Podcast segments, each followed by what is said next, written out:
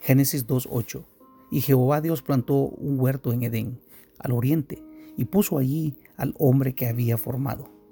El Edén era un jardín específicamente plantado por Dios, un lugar perfecto para que el hombre lo habitara. El Espíritu de Dios viene a ser su morada en nuestros corazones, el lugar perfecto para habitar entre nosotros. Oremos.